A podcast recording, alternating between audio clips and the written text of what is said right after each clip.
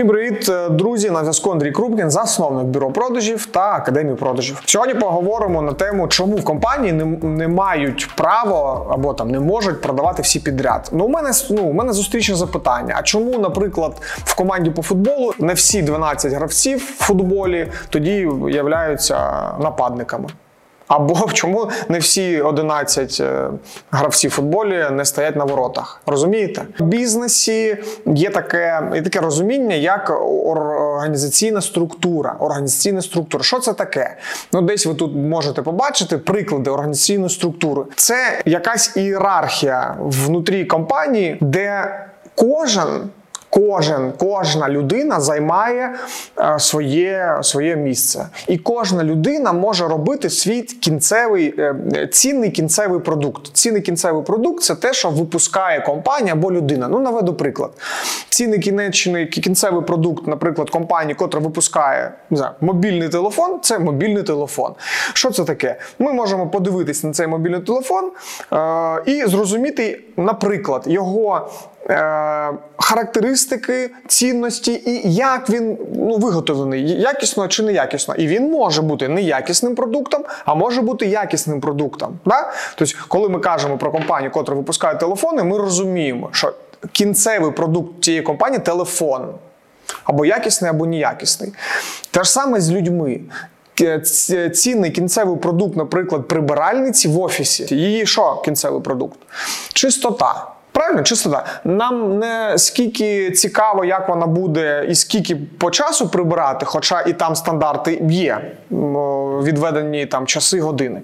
Але ми подивимося чисто не чисто е, і скажемо, да, як вона працює. Цінний кінцевий продукт маркетолога це кількість та якість лідів. Да? Нам не скільки цікаво, скільки там маркетолог знає е, умних слів про воронки продаж і все інше. Якщо цей маркетолог не дає кількість та якість лідів, е, смисл тоді від цього маркетолога немає. Цінний кінцевий продукт менеджера з продажу це конкретні гроші в касі. Розумієте? Це не кількість його дзвінків, не кількість його рухів, скільки він раз вийшов на роботу, запізнився чи не запізнився, чи він продає або не продає. Да, я розумію, що є процес. Да, Є е, там KPI у нього, але ця людина повинна відповідати за конкретні продажі. Ми не можемо сказати, так, значить, компанія, значить, бухгалтера, економісти, юристи, менеджера з продажу, маркетологу, всі продаємо. І що це буде?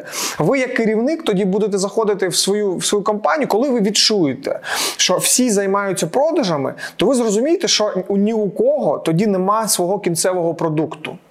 Ну просто не, е, нема кінцевого продукту. Це дуже така штука, прикольна, коли е, особливо на початку ведення бізнесу люди думають, блін, я от зараз найму дівчинку та хлопця, і вони будуть і водічку в офіс замовляти, і зі мною будуть на зустрічі їздити, і ще і ліди будуть е, відпрацьовувати, дам їм телефон, будуть сидіти, відповідати на дзвінки. А, точно, і ще інстаграм вести. Ну, що це таке? Да, ні, він може він може робити ця дівчинка або хлопчик, і продажі можуть бути. І в принципі ви можете бути задоволені. А ну тільки є в цьому свій час. Колись ви зрозумієте, що чогось ми якось е, погано опрацьовуємо, щось у нас не виходить. Ми кажемо, а що там у нас з продажами? Ну, хлопчику чи дівчинки, хто, хто там у вас буде? А вона вам скаже, що він, типу, та я ж воду замовляв, та я ж був там на зустрічі, та я ж е, постік готував в інстаграм. Я ж там щось відповідав, та я ж ви ж мені послали те, те, те щось там робити. А взагалі, взагалі, я там маркетолог, хтось ще нещодавно в мене був була.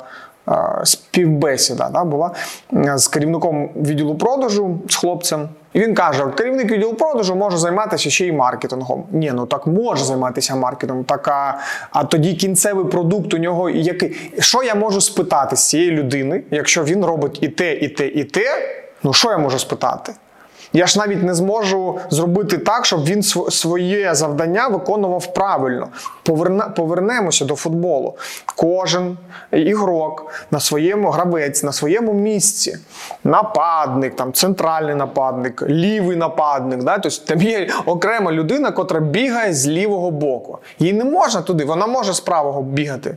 Може.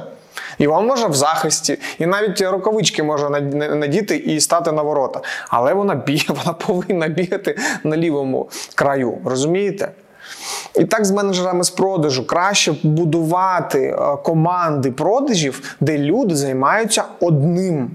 Вона приходить, ця людина на роботу і працює менеджером з продажу, працює керівником відділу продажу і займається тільки тим, що працює е, з клієнтом і заводить гроші до компанії. Друзі, невеличка рекламна інтеграція. Якщо ви втомилися від постійного невиконання планів з продажу, від хаотичної роботи вашого відділу продажу, вашої команди, ми можемо побудувати вам відділ продажу з нуля з гарантією результату.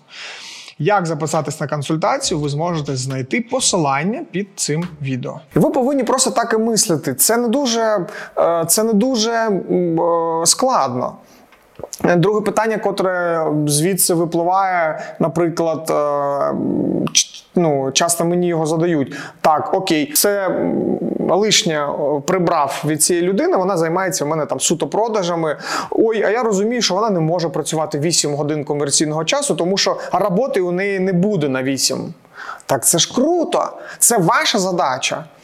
Ну, дивіться на це з іншого боку. Не ой, як погано, що я не можу е, забезпечити цю людину робочим часом. Навпаки, це задача. Це ваша задача, де вам бізнес ваш каже: слухай, так у тебе супервеликий резерв росту. У тебе є вже людина, яка може продавати, так забезпеч її е, необхідною кількістю там заявок в свою компанію, щоб ця людина замість того, щоб робити те, те, те, вона просто продавала. І це круто. І у вас з'являється можливість налагодити там, я не знаю, там маркетинг да? або інтернет-маркетинг, побудувати побудувати таку систему, яка буде вам давати клієнтів. Або якщо це там B2B продажі, ви розумієте, що у вас там дуже вузька ніша, то ця людина, поки вам не дзвонять, ця людина може сама дзвонити, тобто займатися холодними продажами, десь знаходити контакти людей, їм набирати і казати Доброго дня! Мене звати Андрій. Я там представник такої-то компанії, бачу в вас е, суперпотенційного нашого клієнта. Давайте поспілкуємося. Йому будуть відповідати: Ні, не треба, відправте на пошту. Ой, а ми вже з кимось працюємо. І ця людина повинна відповідати: Я знаю, що ви з кимось працюєте. Я знаю, що вам нічого не треба. Я знаю, що ви хочете, щоб я відправив вам на пошту, але я цього робити не буду. Давайте спочатку познайомимось. Я нічого не хочу вам продати. Я реально просто хочу з вами познайомитись, тому що точно впевнений, впевнена, що наша послуга, наш продукт, наш товар може вас зацікавити. Тому що, тому що, тому що, тому що, тому що, і ось чому. Що ви е, думаєте по цьому приводу? Людина скаже: ну ладно, окей, давайте там познайомимось, і все. Тобто, це вона просто буде сидіти, займатися продажами, і вам так буде краще і легше. Ну і наостанок, коли ви почнете так відноситись до свого бізнесу, то ви зрозумієте, що у вас реально з'явиться суперкрута команда з продажів, котру можна масштабувати. Да? Там будуть з'являтися вже керівники, там вже будуть з'являтися в самому відділі продажу буде з'являтися оргструктура, да? де кожен буде на своєму місці. Там Директор з продажів, да? котрий буде відповідати за все-все-все да? в продажах, керівник відділу продажу, котрий буде відповідати за роботу команди тім ліди, котрі будуть відповідати за роботу там двох, трьох або там п'яти людей. Ну, тобто вони будуть дзвонити або відповідати. Будуть менеджера з продажу, котрі будуть відповідати за виконання плану з продажу, свого плану з продажу. Можуть бути там і там хто хто завгодно. Тобто тільки від вас, від вашого бізнесу, від вашого розвитку, від від вашого навіть від можливості вашого бізнесу формується цей ось ця оргструктура. Ваше ключове завдання, і от е, головний меседж в цьому відео ні в коєму разі не всі повинні займатися продажами в компанії. При цьому всі повинні розуміти, що ми комерційна компанія. Команда, ми повинні розуміти, що, наприклад, зарплатню платить не керівник компанії, а зарплатню платить клієнт. Якщо у нас нема грошей, ніхто зарплатню не утримує. Компанія не розвивається. Ми нічого не можемо зробити. Тому вся команда повинна розуміти що ми працюємо на клієнта, що ми працюємо на якість послуг товару чи продукту, що ми працюємо як комерційна організа- організація, котра повинна продавати більше, більше і більше. Це супер логічна історія. Навіть бухгалтер, навіть прибиральниця. Нав, на, навіть я не знаю там сісадмін, вони повинні розуміти, що вони працюють в комерційній організації, котра не тільки там продає те, що продає, а також заробляє гроші.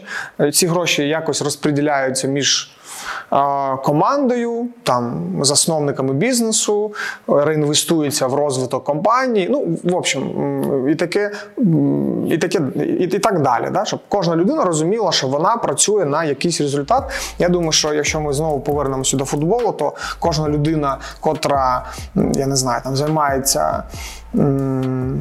Восстановленням гравців або масажисти, або я не знаю, там водій автобусу, котрий привозить е, гравців на, на стадіон, розуміє, що ця команда до чогось до цього до чогось йде.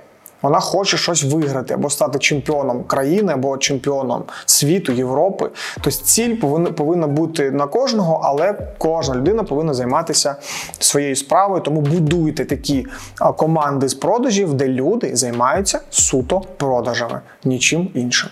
Дякую.